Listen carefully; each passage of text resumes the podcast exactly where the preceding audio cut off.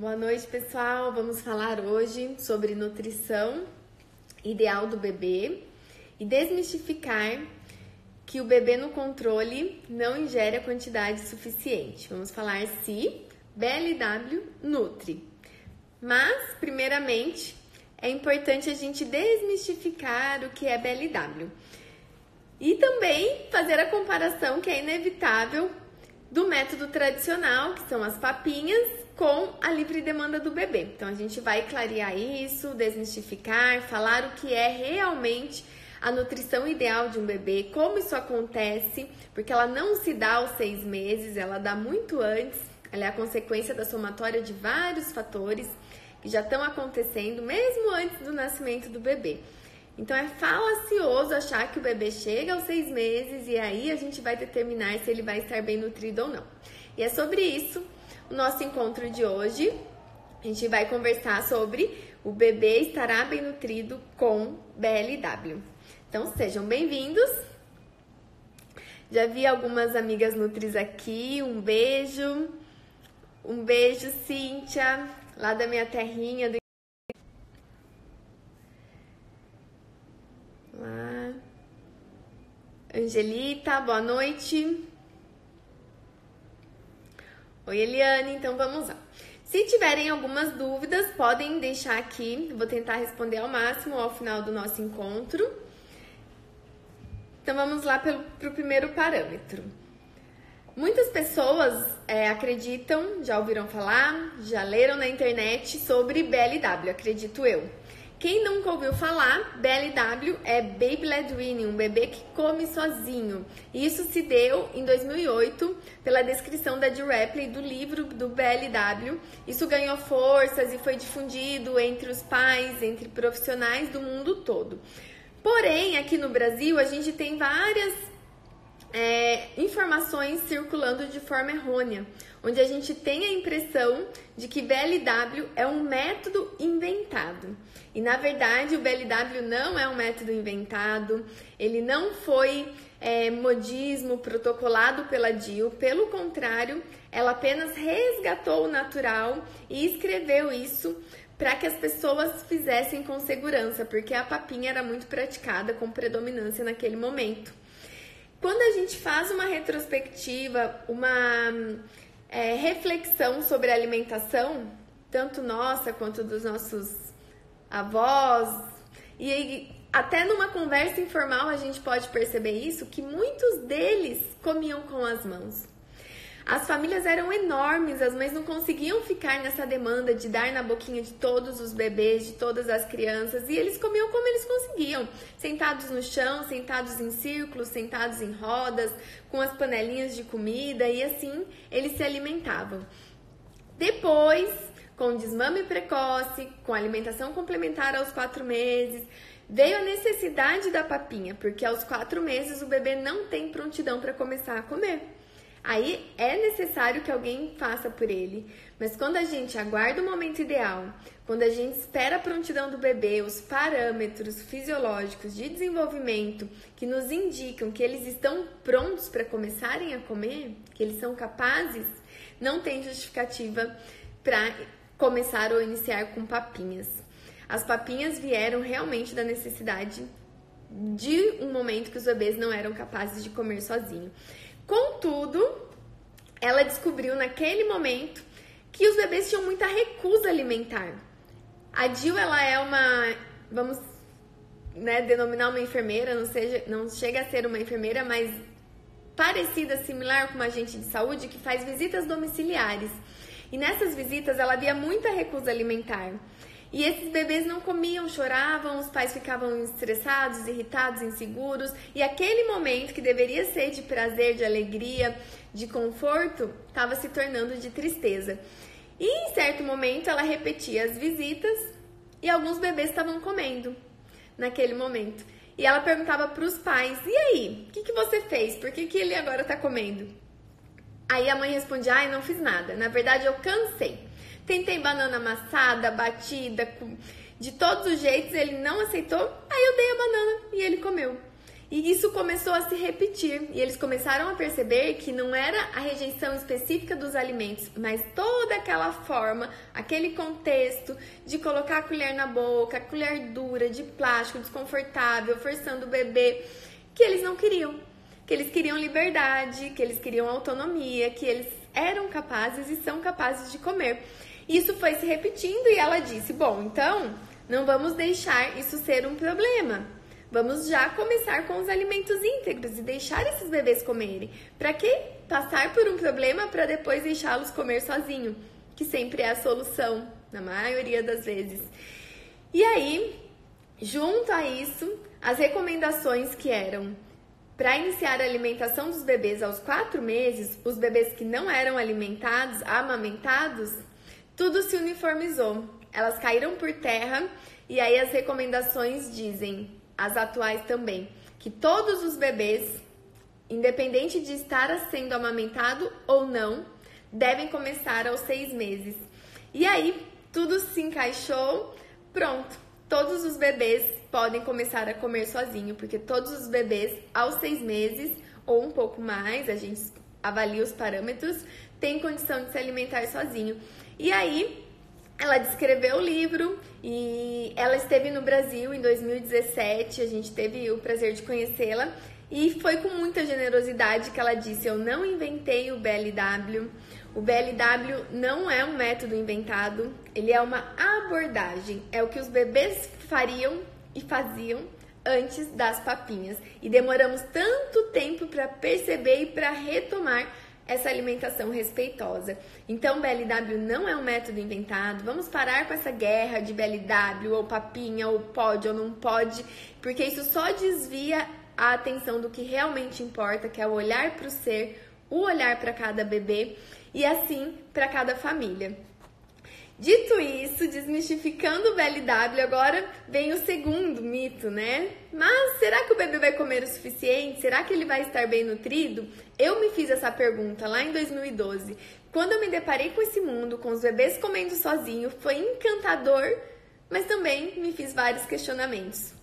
Se o bebê estaria bem nutrido, porque ele ia comer menos, porque a gente tem a falsa impressão que o bebê comendo uma papinha, a gente estando no controle, ele vai estar bem nutrido pelas quantidades enraizadas na nossa cultura. Se o bebê engasgar, se aumentava risco, todos os questionamentos que eu fiz lá em 2012, hoje na prática, a gente tem todos muito bem respondidos e muito além, por isso que eu costumo dizer que é o mundo sem volta, não é sobre BLW, isso é só uma sigla. Pode ser que daqui a pouco a gente nem fale mais, ela nem exista, mas sou muito grata por tudo que ele veio nos mostrar, que é a confiança no desenvolvimento de cada bebê e mostrar que sim, eles são capazes. Quando a gente pensa em nutrição ideal, o primeiro passo e para a gente conquistar e resgatar a confiança é desconstruir as ideias de quantidades ideais. Quando a gente se prende às quantidades ideais que foram impostas, enraizadas, que são culturais, a gente se distancia do ideal e da confiança. Nenhum profissional sabe dizer, saberia dizer, nem a nutricionista, nem o pediatra, ninguém é capaz de determinar o quanto o bebê precisa comer. Porque só o bebê que sabe e cada bebê é único. Cada bebê tem uma necessidade específica. Um dia ele vai mamar mais, outro dia ele vai mamar menos. O dia que ele mamar menos, ele vai comer mais. O dia que ele mamar mais, ou que ele tiver alguma intercorrência, ou alguma patologia, nascimento dos dentes, ele vai querer só mamar e vai parar de comer. E tá tudo bem. Basta a gente confiar. O corpo ele é muito esperto, é muito inteligente. A inteligência corporal ela é fantástica, incrível e perfeita. Todos nós temos, mas no bebê isso é muito puro. Ele nasce com o instinto de sobrevivência e desejando o melhor para ele. Nenhum bebê nasce desejando coisas prejudiciais. Açúcar, doce, bolachas, guloseimas, não, ele nasce desejando o que é bom para ele. Assim, quando, quando o bebê nasce e sabe o quanto ele precisa mamar, ele conduz a livre demanda. Ele sabe quando ele precisa mamar, o quanto, quando ele está satisfeito. Quem aqui já praticou a livre demanda sabe. A gente não consegue determinar pelo bebê. A gente não consegue dizer, filho, acho que você mamou muito. chega, já está bom. Não, o bebê vai chorar, vai demandar mais, ele vai querer mais. O contrário também, né? Acho que você mamou pouco, mama mais um pouquinho. Ele não vai mamar. Se ele estiver satisfeito, ele não vai mamar. Por que, que isso se quebrou? Será que depois dos seis meses o bebê passou seis meses conduzindo a livre demanda da amamentação e agora ele não sabe mais? Agora ele emburreceu, ele não sabe mais o quanto ele precisa, agora a gente tem que determinar por ele, tem que falar o quanto ele tem que comer e ainda dar na boca dele e fazer com que ele raspe o prato. Então é muito egoísmo da nossa parte, né? Achar que ele não sabe. É, sub subestimar isso e querer determinar por ele. O bebê sabe, ele sempre soube. E os bebês são capazes, estão no perfeito momento e no melhor momento para fazer o instinto fome e saciedade. Essa autorregulação inicial, ela é fundamental para a vida toda. Isso vai refletir na vida toda. Ela é preventiva à obesidade, é preventiva a transtornos alimentares, às dificuldades alimentares. Todas as dificuldades que a gente vê lá na frente, ou na infância, ou na vida adulta, são decorrentes desse primeiro momento, a maioria. E outra, né? Digo mais, o tratamento disso, de uma criança que tem dificuldade alimentar, que passa por seletividade, é retomar o que não foi feito no começo. É deixar essa criança se sujar, tocar no alimento, comer com liberdade, fazer tudo o que não foi feito lá no início. Então, vamos começar da melhor maneira possível. Nunca é tarde para melhorar, mas eu posso afirmar começar da melhor maneira é muito melhor para todos, para o bebê, para a família, para os pais. E Pensando em quantidades ainda, ela está muito ligada à, à percepção de nutrição ideal, porque a gente carrega isso como cultura. Que comer bem é comer muito. E comendo muito, vamos estar bem nutridos e saudáveis e resistentes. E isso não está ligado à quantidade. Não é comendo bem, muito, que a gente vai estar bem nutrido é comendo qualidade, é comendo o suficiente. De nada adianta comer muito e comer muito guloseima, comer muita bolacha, comer muito é, iogurtes, comer muito industrializados. Isso é um erro muito comum, porque a gente tem a, também a percepção de que se o bebê não comer, ele vai morrer de fome. Primeiro, eu até lanço aqui um desafio, né? Se alguém já viu um bebê próximo, saudável, né? morrer de fome ou porque comeu pouco. Isso não acontece, né? Isso não é frequente. Porque os bebês têm esse, essa, esse instinto. Se tiver alimentos saudáveis em casa, o bebê não vai passar fome. Se tiver oferta para o bebê, ele vai comer o quanto ele precisa. Mas é muito enraizado essa percepção. E quando ele não come, a gente quer que ele coma a qualquer custo. Então, melhor, né? Muito melhor que ele coma uma bolachinha do que ele fique sem comer. Engano. Não é ideal que a gente oferte coisas prejudiciais para o bebê, principalmente nesse início de vida, na fase que ele está construindo sua base, na fase dos mil dias, na fase do fortalecimento, da sua, do alicerce da casa dele, que é o corpo dele. Então, não, não substituir por, por nenhum outro alimento que tem calorias vazias, porque não vai nutrir o bebê, só vai saciar o bebê e vai prejudicar a aceitação dos outros alimentos. Então, quando a gente oferta bolachinha, guloseimas, iogurtes, né, que são os famosinhos petit suisse, o bebê come, fica saciado, mas não fica nutrido. Então a gente compromete todo o equilíbrio nutricional dele. Não dá para falar de alimentação ideal, de nutrição ideal com a oferta de alimentos prejudiciais e muita gente não sabe disso. Ninguém oferta uma bolachinha para um bebê desejando mal para ele. Eu não acredito nisso, que nenhum pai oferte algo prejudicial para o bebê acreditando nisso. Não. Oferta às vezes até sabe que não é tão bom, mas não tem a dimensão do quão prejudicial possa ser. Então, o primeiro passo para falar de nutrição ideal é não ofertar alimentos prejudiciais. Isso não é compatível com nutrição ideal, com início de vida saudável. Isso não é ideal nem para o adulto, imagine para o bebê. Vamos mais além ainda. Falando especificamente de alimentos que são considerados para bebês, por exemplo, o danoninho, o famoso, É, o próprio fabricante contraindica para menores de 4 anos. Se a gente ligar no 0800 e pedir a indicação do produto, ele é contraindicado para menores de 4 anos. Então, o próprio fabricante, que é o maior interessado em vender o produto, fala que não é adequado para bebês. E pasmem, temos ainda hoje profissionais indicando esse produto para bebês. Então, que a gente não aceite mais, que a gente priorize a alimentação de qualidade, a alimentação simples, a alimentação saudável, a alimentação que vem da terra. Essa é a alimentação ideal para os bebês e para a gente também. Quando chega aos seis meses, existe um, uma insegurança muito grande, um, um mito, né? Uma, vamos dizer, uma cultura em relação e agora? Qual método eu escolho? Porque as pessoas ainda acreditam que isso é um método. Qual forma eu faço para o meu bebê ficar bem nutrido? Então já começamos afirmando que nenhuma forma de alimentar o bebê, nem o, a forma tradicional, nem o BLW é capaz de garantir nutrição perfeita e ideal. Isso não existe, isso é falacioso achar que um vai nutrir e o outro não vai nutrir.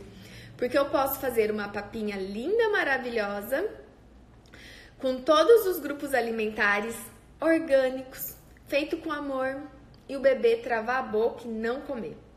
Ou ainda eu vou superestimar esse bebê, vou ter. Enfim. Ou um BLW maravilhoso, com muita autonomia, mas com os alimentos inadequados, com alimentos que não são nutritivos. Então, isso não está ligado à escolha da forma de alimentar o bebê, mas a qualidade do que será ofertado para esse bebê e o suporte que esse bebê vai ter, que é o leite. Até um ano, o leite materno ou substituto continua sendo a principal fonte de nutrição do bebê. Então eu não devo tirar o leite, eu não devo falar, olha, ele não come também, não sai do peito. Não, esse bebê precisa mamar, precisa mamar mais do que comer. Comer é só um complemento, como o próprio nome diz, alimentação complementar. O bebê mama, se nutre do leite, o que ele comer está ótimo. E a nutrição do leite vem pre predominar depois. Isso se dá até mais ou menos o primeiro ano de vida. E que bom, né? Que bom que a natureza respeita isso. Já pensou se o leite ficasse fraco aos seis meses e não fosse mais importante? Quantos e quantos bebês não comem aos seis meses? Muitos bebês. Na verdade, a maioria dos bebês não comem, porque eles não sabem. Eles não sabem comer, não sabem que aqueles alimentos nutrem. Por isso que a gente precisa resgatar a confiança no leite materno. O que a gente vê hoje com muita frequência, claro, é a descrença, é a falta de apoio, é, são profissionais que não acreditam, que acreditam que o leite é fraco, que o leite materno é fraco. Dá para acreditar nisso, né? A gente que conhece o leite materno é, chega a ser meio surreal, porque é impossível conhecer o leite materno, saber a preciosidade que ele é e não confiar e não se apaixonar por ele. Então, que a gente resgate isso. O que falta é o resgate lá no início, no nascer, no mamar e depois no comer. Não esperem de profissionais ou de outras pessoas que não apoiam o leite materno que apoiem o BLW, porque não vai fazer sentido para essa pessoa. Se essa pessoa já não confia lá na livre demanda, no bebê, na confiança do corpo e nutrir esse bebê, ele não vai confiar que esse bebê é capaz de comer. Porque isso é muito além. E isso não é uma conquista só da alimentação complementar. Isso vem lá de trás. Por isso que quando eu conheci o BLW, para mim fez muito sentido, foi um encantamento muito instantâneo porque tudo se encaixou. Eu já era da amamentação e tudo se encaixou. Era o que faltava da alimentação complementar, a confiança na livre demanda e nos bebês. E quando a gente fala em nutrição perfeita e ideal, o segundo passo é desmistificar as quantidades, é quebrar as quantidades da cabeça, tanto dos pais quanto dos profissionais. Não dá para falar de respeito e confiança com quantidades protocoladas. E aí a gente pensa, ah, mas é só para mãe ter uma noção, só para ter uma média. A gente avisa que não precisa comer tudo. Não existe isso. As mães vão querer seguir aquilo. É, quando o bebê não comer ou comer menos, por um dia ok, por dois dias ok, mas se o bebê tá comendo muito a menos, já vai ter insegurança. Se o bebê tá comendo, vou além ainda, menos que o do vizinho, tem comparação. Então não tem que comparar, não tem quantidades, cada bebê é único. O que a gente vai fazer, o nosso dever é disponibilizar os alimentos ideais. E o bebê vai fazer as melhores escolhas. E de acordo com a sua necessidade, porque só ele sabe, só o corpo dele que sabe, que faz essa condução para o melhor. Não há nada que me convença que o natural não seja o ideal. Quando a gente confia nesse desenvolvimento, a gente vai para o melhor caminho. Quanto mais a gente interfere, quanto mais a gente impõe, quanto mais a gente protocola, mais a gente se distancia do ideal. Os bebês são tão capazes quanto lhes permitimos ser. É incrível, basta a gente confiar. E é impossível que a gente não olhe para um bebê, não permita e a gente não se encante, não perceba isso a todo momento. Então, eles estão ali para nos ensinar para dizer: eu sei comer, pode confiar. E eles sabem. Hoje a gente tem, né, vários bebês que são lá daquela geração de 2012, que foi quando ganhou forças aqui no Brasil quando veio para o Brasil, na verdade, ganhou forças um pouco depois, e esses bebês grandes hoje, maiores, saudáveis, nutridos e ainda com muita autonomia, confiança. Certamente estamos proporcionando adultos mais confiantes, mais seguros. É, tudo através da alimentação. A alimentação é o maior laboratório para o bebê se desenvolver. Ele vai fazer isso mais de uma vez por dia. E se a gente pensar que aos seis meses o bebê não consegue fazer grandes coisas sozinho, ele não consegue ir ao banheiro, ele não consegue se vestir, ele precisa do auxílio dos pais. Porém, aos seis meses o bebê consegue comer, ele consegue comer sozinho. E uma das únicas coisas que ele consegue fazer sozinho, a gente vai lá, subestima e faz por ele.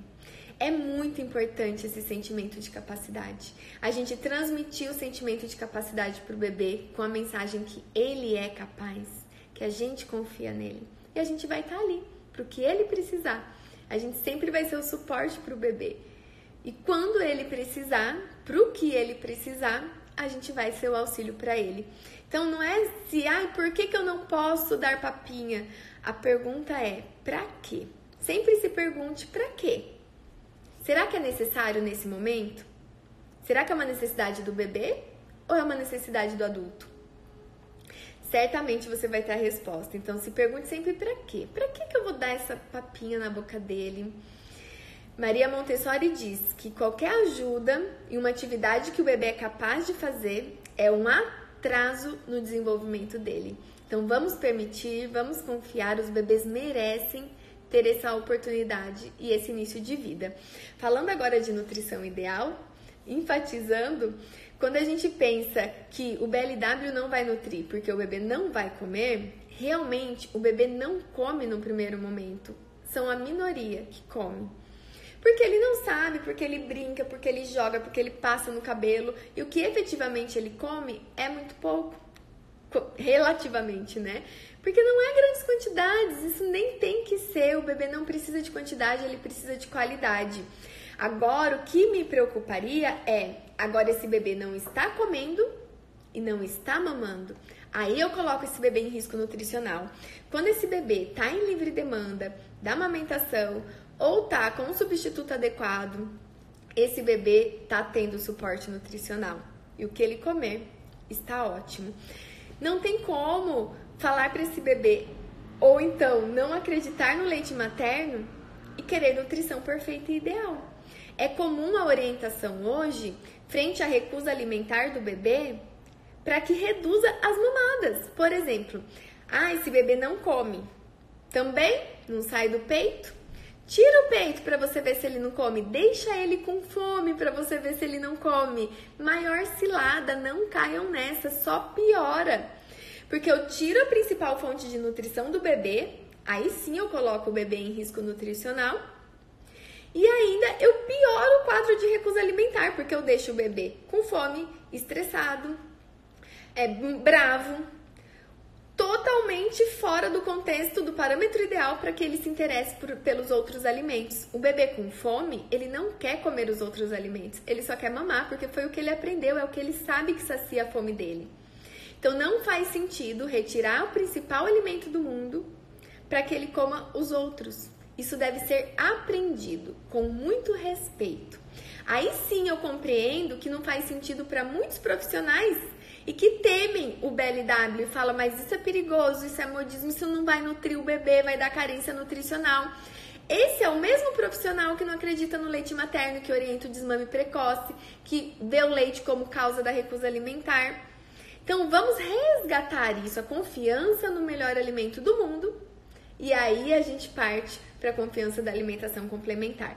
Aí eu entendo esses profissionais que temem, porque é um resgate muito anterior. É um resgate da confiança que não é sobre comer. É sobre nascer, sobre mamar e sobre comer. Depois, dito tudo isso, a gente precisa falar do histórico do bebê. Então, quando chega aos seis meses, não tem uma forma de alimentar o bebê capaz de garantir nutrição perfeita e ideal. Mesmo porque isso não se dá aos seis meses. Isso é a consequência da somatória de um conjunto de fatores que se dá mesmo antes do bebê nascer. Por exemplo, através da influência epigenética, que a gente sabe que existe, da gestação. O período gestacional é muito importante para determinar a qualidade e nutrição desse bebê depois, a formação desse bebê. Através da nutrição placentária, o bebê já está recebendo e predispondo a sua condição nutricional. Então, é fundamental que essa mãe tenha uma alimentação ideal é, sem industrializados, sem toxinas. Enfim, o período gestacional nem vale aqui, né? Daria uma outra live, mas acredito que todos saibam da importância de se alimentar bem. Não é o momento de chutar o balde, comer mal, beber porcaria de refrigerante, de produtos artificiais, pelo contrário. É o momento de sim cuidar de você e cuidar do seu bebê. No nascimento do bebê, a gente também está predispondo a nutrição dele, o quadro nutricional dele. Quando o bebê nasce, a gente tem de praxe, infelizmente, o clampeamento imediato do cordão umbilical. Na maioria, hoje a gente está vindo com forças também para resgatar a importância disso, para disseminar essa informação porque muitas mães não sabem e muitos profissionais, por falta de ética, querem só a comodidade ali, a praticidade e não fazem por questão de minutos, gente, minutos. Então, é, não aceitemos isso. É direito nosso que o cordão seja cortado, seja clampeado quando ele para de pulsar. Isso são minutos. Então, quando o bebê nasce, a gente precisa dizer que a gente quer que o clampeamento seja no momento ideal, que ele seja quando ele para de pulsar. Então, é, essa transferência extra de nutrientes para o bebê garante um aporte nutricional e evita carências nutricionais pelo menos até o primeiro ano de vida. Então é uma forma muito efetiva de prevenir, por exemplo, a anemia ferropriva. Então é como se o bebê recebesse um plus extra um suplemento extra, que é a transferência de todo o conteúdo do cordão umbilical que vai extra para o bebê. Quando eu corto imediatamente, o bebê deixa de receber esse sangue do cordão e deixa de receber esse, essa suplementação extra, vamos dizer assim, que é riquíssimo para o bebê e não custa nada, não custa nada, são minutos. E hoje já temos muitas equipes que fazem isso, que já é rotina também, mas é importante que as mães peçam porque é um direito da mãe e do bebê. Depois, quando o bebê passou pelo período gestacional, pelo nascimento ideal, a gente tem a alimentação pelo leite materno. Quando o bebê tem introdução precoce, seja de outros leites, de água, de suco, de chá, a gente está comprometendo o estado nutricional do bebê. Então, esse período da amamentação exclusiva, ela não é orientada à toa. A exclusividade do leite nesse período é para prevenir danos para os bebês. Quando a gente oferta leite materno, a gente está protegendo o bebê. A gente está fornecendo tudo na quantidade ideal para que ele tenha fortalecimento de todo o seu sistema fisiológico, que ao nascer é imaturo. é imaturo o sistema do trato gastrointestinal, todos os rins, intestino, tudo é imaturo. Então, se eu oferto coisa externa para o bebê, além de favorecer contaminação externa, eu estou favorecendo danos. Danos renais, sobrecarga renal, excesso de minerais, por exemplo, da água, contaminantes, cloro, tudo isso para o bebê não é adequado no primeiro momento. Ele não tem fortalecimento, condição para receber isso, sem que haja danos, tanto a curto, médio ou longo prazo.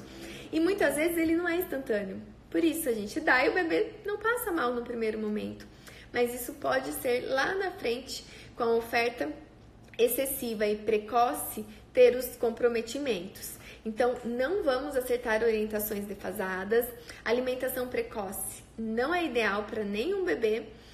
O bebê deve só mamar. Quando ele recebe o leite materno, ele está recebendo anticorpos, nutrientes na quantidade adequada, ele não está recebendo contaminação externa e ele está recebendo proteção. Então a gente está promovendo tudo que ele precisa e aos seis meses não é que o leite deixou de ser bom e ficou fraco. Como o Gonzales diz, uma frase que eu amo, que aos seis meses o bebê apenas tem prontidão para receber outros alimentos que são inferiores que o leite materno sem que haja danos e comprometimento. Só isso. Então agora o bebê está pronto para receber uma fruta, uma carne, outros alimentos sem que haja danos.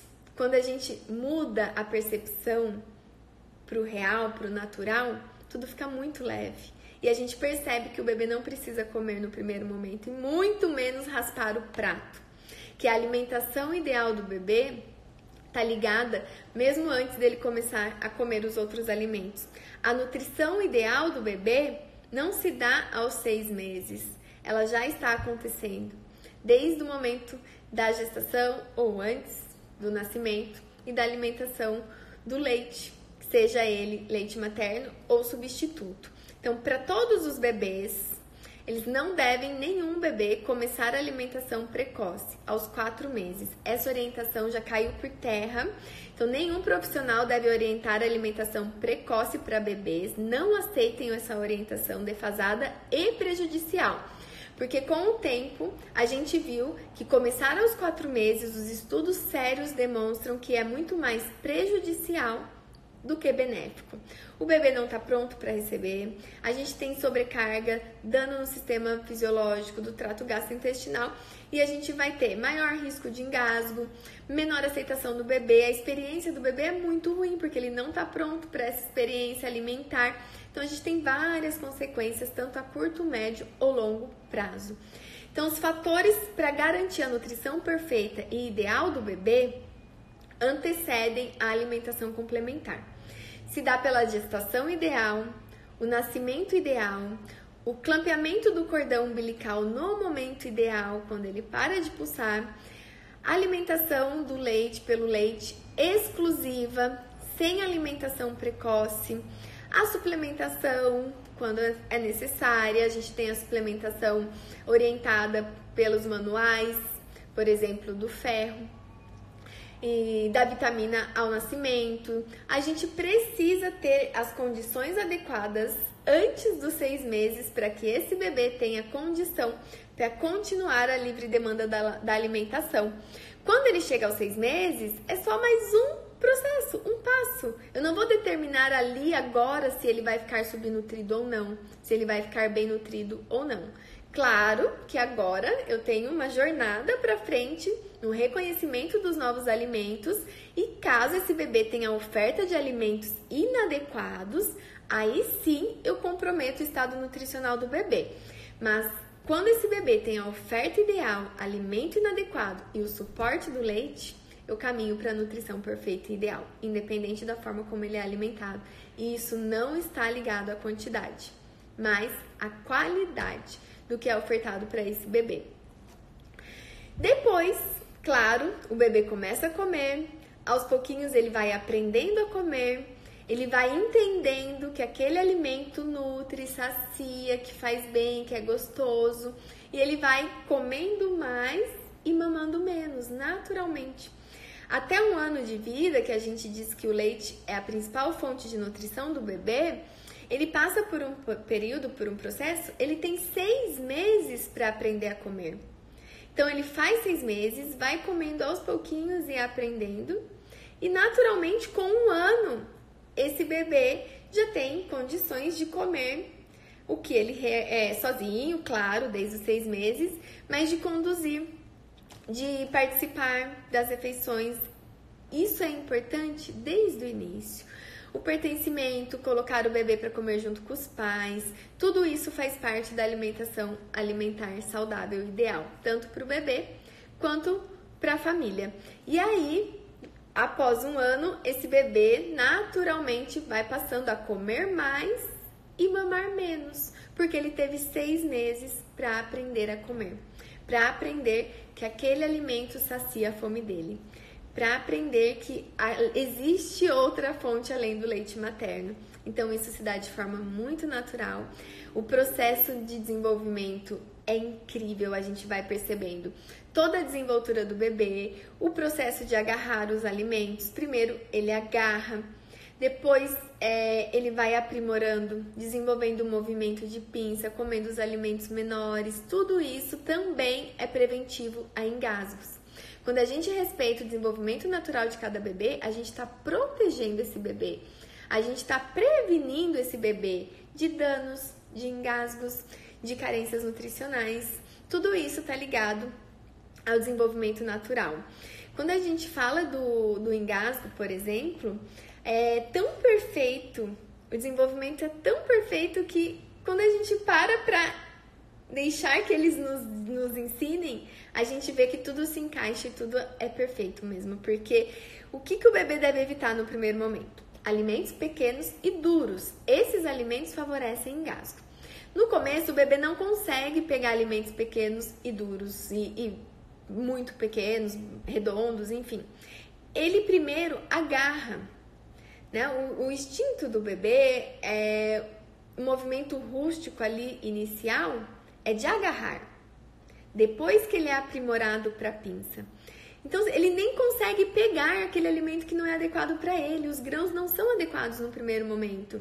Uma ervilha, por exemplo, vai dificultar a pega do bebê. Então o que ele nem consegue pegar é o que não é ideal para ele naquele momento, porque favorece engasgos.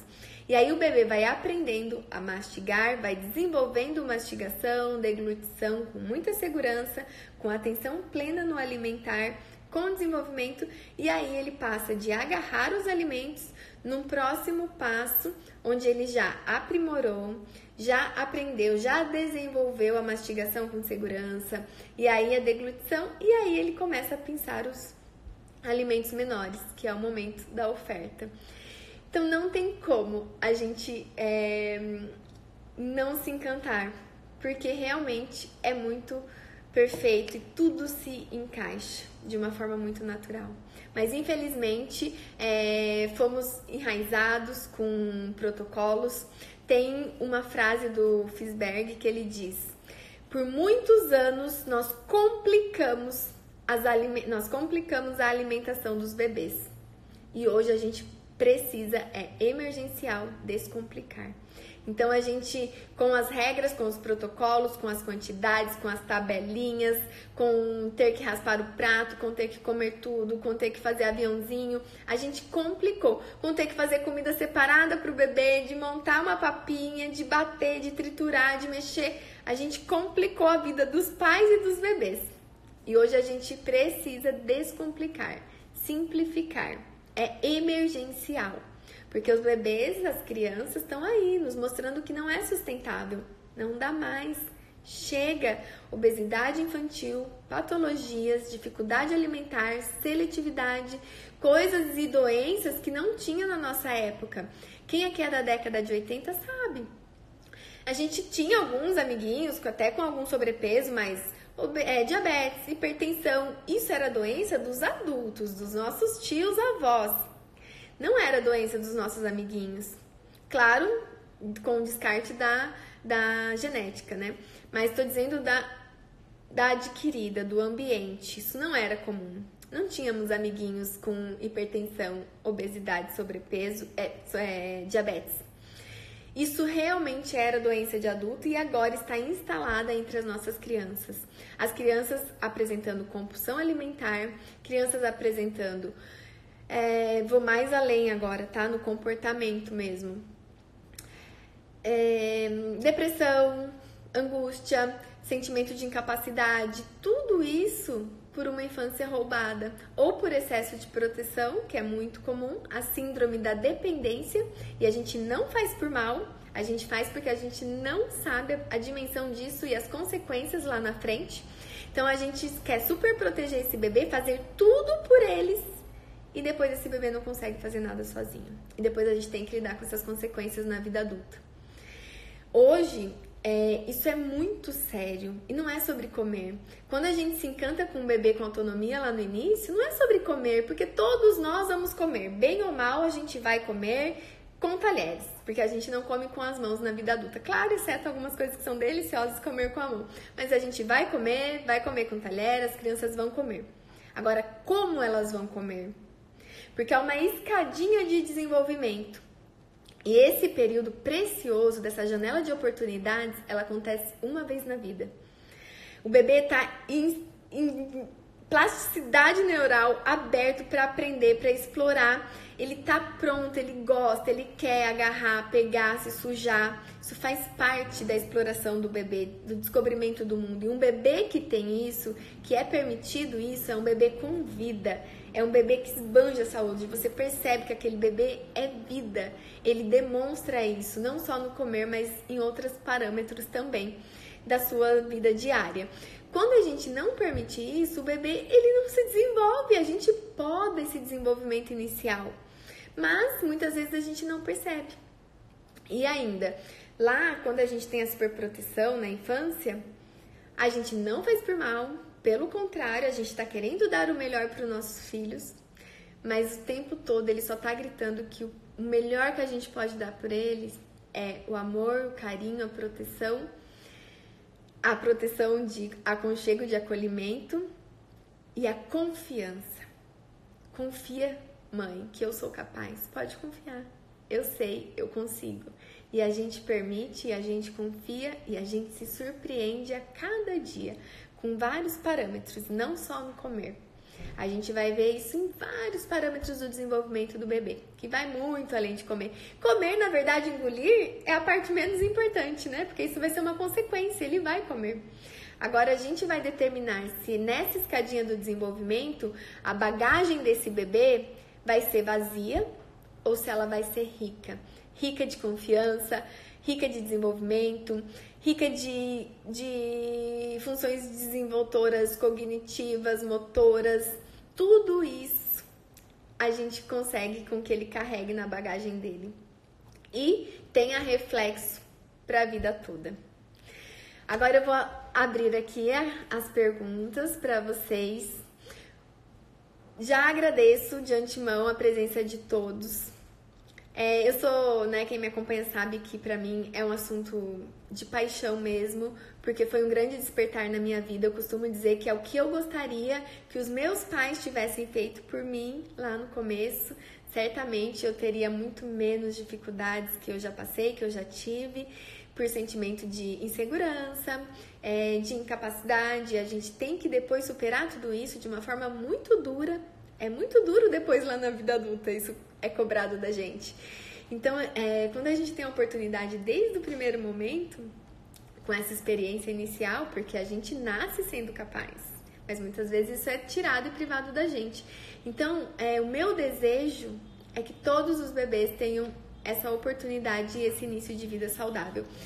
É, que todos os bebês tenham essa chance. Eu acredito nisso, eu acredito que é um, um direito dos bebês e é o meu desejo para todos os bebês e para todas as famílias que uma vez que a gente se permite, é um mundo sem volta. É um despertar muito grande e a gente não consegue mais voltar no, na fase inicial.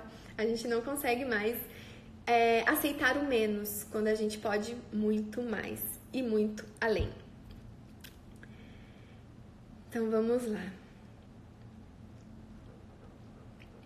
Ai, gente, obrigada. Um beijo para todo mundo aqui que tá mandando beijo. E agora vou já agradeço. Tô... Obrigada, obrigada. Obrigada, adorando. Obrigada. A, a minha filha é viciada no peito. Ela tem um ano e seis meses, Maria Clara. Deixa Maria Clara mamar. Eu costumo dizer que temos tão pouco tempo de vida para receber o melhor alimento do mundo, então não vamos privar disso, né? Se a gente pensar que a gente é amamentado até dois anos ou mais e sendo otimista, a gente só tem dois anos para receber leite materno. E a gente tem só dois anos para receber bifidobactérias, os, os anticorpos da mãe, é, tudo isso para nos fortalecer de uma forma tão preciosa e única que quanto mais leite o bebê comer, beber, melhor. Não faz o menor sentido a gente querer que o bebê coma uma maçã ao invés de fazer uma mamada completa. Porque na mamada tem tudo que o bebê precisa: tem proteína, carboidrato, gordura, vitaminas, minerais e anticorpos.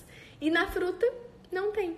Pensem nisso, né? Na hora que der aquele pavor, mas meu bebê não quer comer frutinha, só quer mamar. Tudo bem, mama, mama, mama. Recebe o melhor alimento do mundo em livre demanda.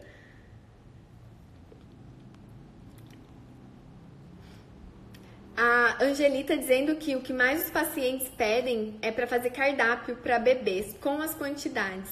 Angelita, eu já passei por isso há algum tempo atrás, né? Na verdade, há alguns anos, e eu tentava me desdobrar tentava agradar todo mundo.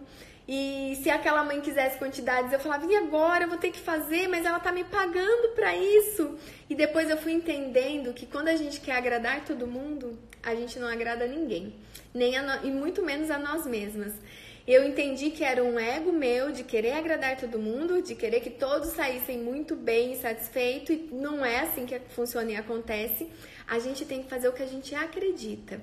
Eu não acredito em quantidades e eu não acredito que seja saudável para a família e para os bebês. Mas claro que a gente tem que estar tá muito empoderado e confiante disso, porque a gente transfere confiança com o olhar. E aí a gente faz da maneira que a gente acredita. E tudo bem se não fizer sentido para aquela família, e muitas vezes não vai fazer sentido para todos, mas a gente fez o que a gente acredita. Então, é, a gente precisa ter esse novo olhar e a gente deixar o nosso ego né, lá no chão para que a gente possa é, conduzir e levar nossa mensagem adiante. Obrigada aqui. Ah, eu também tenho. Ah, a gente quer dar um beijo muito especial para minha amiga Nutrindo a Rafa. Acabou de inaugurar o consultório dela. Um beijo, muito sucesso. Foi minha aluna do curso do consultório materno infantil. Um beijo, muito, muito sucesso para você. Ai, perguntando sobre leite, pessoal, é, orientações individualizadas de substituto do leite materno sempre deve ser de forma é, não aqui, né, geral, porque a gente tem especificidades. A gente tem as fórmulas infantis, que aí são para os bebês em geral, e as específicas quando tem uma necessidade, é, uma demanda específica, uma alergia, por exemplo. É, aí são as fórmulas de partida, são as fórmulas infantis, não o composto lácteo. Composto lácteo não é ideal para ninguém, muito menos para os bebês. Aí leiam os rótulos.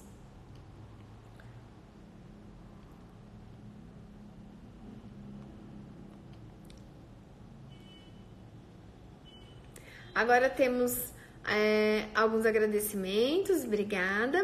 Perguntando bebê com triglicérides e colesterol, o que não deve comer. Primeiro a gente vai priorizar a alimentação da terra. Então esse bebê tem que ter a base dele alimentar de alimentos naturais. O que atrapalha muito quando a gente tem um desequilíbrio é o excesso de produtos industrializados, sucos mesmo naturais, a gente pensa que é, mas é suco natural, é da fruta. Não, dê a fruta para os bebês e não o suco com alta concentração de frutose. A frutose não tem problema quando a gente come a fruta e nem quando a gente toma esporadicamente um suco, isso não tem problema. Mas o hábito diário, o excesso e principalmente desde o início, porque a gente já ensina para o bebê o errado, né? Para que tomar suco? Quem que inventou o suco? A natureza é perfeita, nos deu a fruta e a gente foi lá de teimoso, inventou em descaracterizar, jogar fibras, desprezar nutrientes, concentrar no copo e tomar de uma vez. O bebê não precisa de suco, na verdade é contraindicado para menores de um ano, de acordo com as recomendações oficiais. Nenhum bebê deve tomar suco antes de um ano de vida. E é novamente a pergunta deve ser para quê? Né? Então, para que dar suco para o bebê se ele pode tomar leite, tomar água e comer os outros alimentos após os seis meses? Então, evitar os industrializados, evitar excesso, de suco, é, fazer preferência para fibras, fibras naturais, os cereais integrais, tudo isso contribui. E boa noite, ouço muito falar do açafrão da terra e seus benefícios. É verdade que pode atuar no combate de várias doenças, especialmente se for usado junto com a peperina da pimenta do reino. Os alimentos, os condimentos naturais têm propriedades funcionais sim, muito bom. É, todos os bebês podem consumir temperos naturais e nós adultos também. Então já é um convite aí para que quem tem consumo de temperos artificiais, às vezes eu até esqueço de falar isso nos meus encontros, nas lives, e porque isso já é tão, é, né, eu acho que tão já é, explícito que tudo que é artificial não é ideal. Então, temperos artificiais com excesso de sódio, com glutamato, com tudo isso é, essas porcarias que a gente não consegue nem digerir, que a gente acumula muitas vezes. Imagine pro bebê no início de vida, que já vai iniciar a vida com o acúmulo dessas coisas que são prejudiciais. Então, todos os temperos naturais podem e devem fazer parte da alimentação, tanto do bebê quanto da família. E eles têm propriedades funcionais, propriedade no combate é, no auxílio do combate a doenças, propriedades que fortalecem o sistema imunológico. Então, sim, podem fazer uso e abuso dos temperos naturais. Hum, o bebê tem dois anos, não come legumes.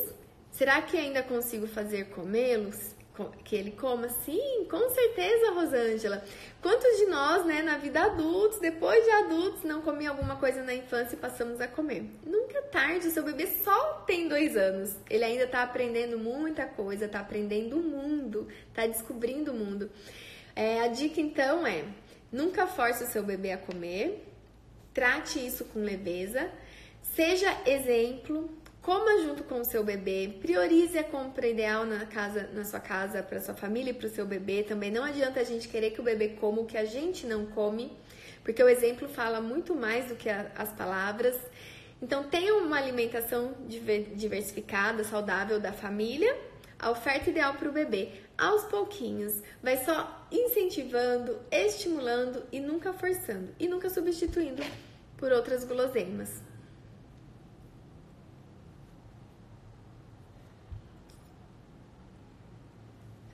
Bebê, com nove meses, o bebê está ganhando pouco peso. Há algum jeito de incentivar mais a ingestão alimentar? O bebê depende, né? O que ele não pode é perder peso. Agora, o que é ganhar pouco peso? Ganhar pouco peso é ganhar abaixo da média é estar abaixo do gráfico. Isso precisa de uma avaliação ampla. Então, é, se você não acompanhou desde o começo a live, eu te convido a vai ficar salva, a depois você buscar o início onde a gente fala da importância dessa base, da estrutura ideal para garantir a nutrição perfeita e ideal do bebê. Então, para você resgatar isso, para você confiar, para fazer a oferta adequada do bebê, porque ele precisa manter o ganho de peso. Agora, ganhar pouco peso, aí a gente precisa ver o que está faltando aí nessa base nutricional. Se é realmente um ganho de peso muito importante, muito baixo. Que normalmente, se o bebê está sendo amamentado ou está recebendo substituto e está tendo oferta ideal dos alimentos, normalmente não. Isso não é fator de risco nutricional. Doutora Ana Paula, só para mandar um beijo, pediatra querida. Um beijo, parceira do Instituto Believe. Quais alimentos é preferível dar primeiro, legumes ou frutas? Primeiramente, vamos também desmistificar que não tem regras.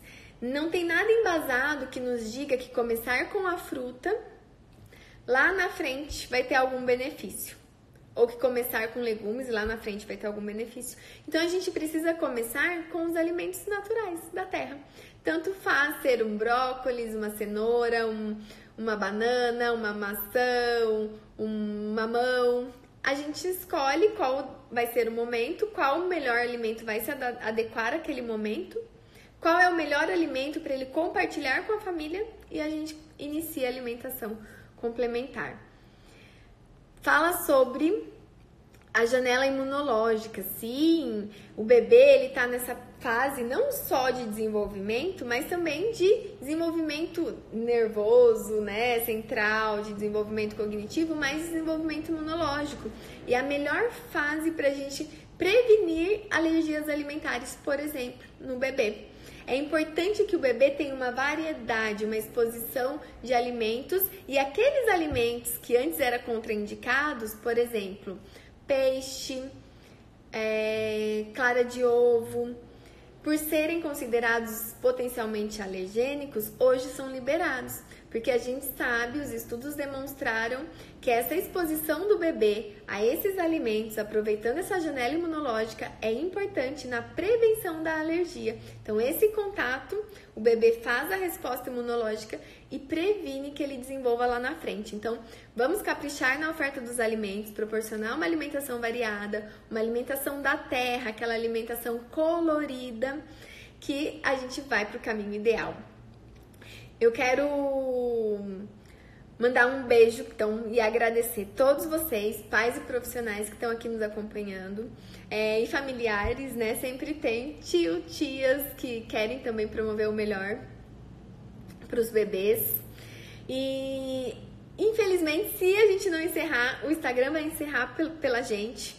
Eu convido vocês a todas as quintas-feiras estarem conosco. Temos as quintas informativas.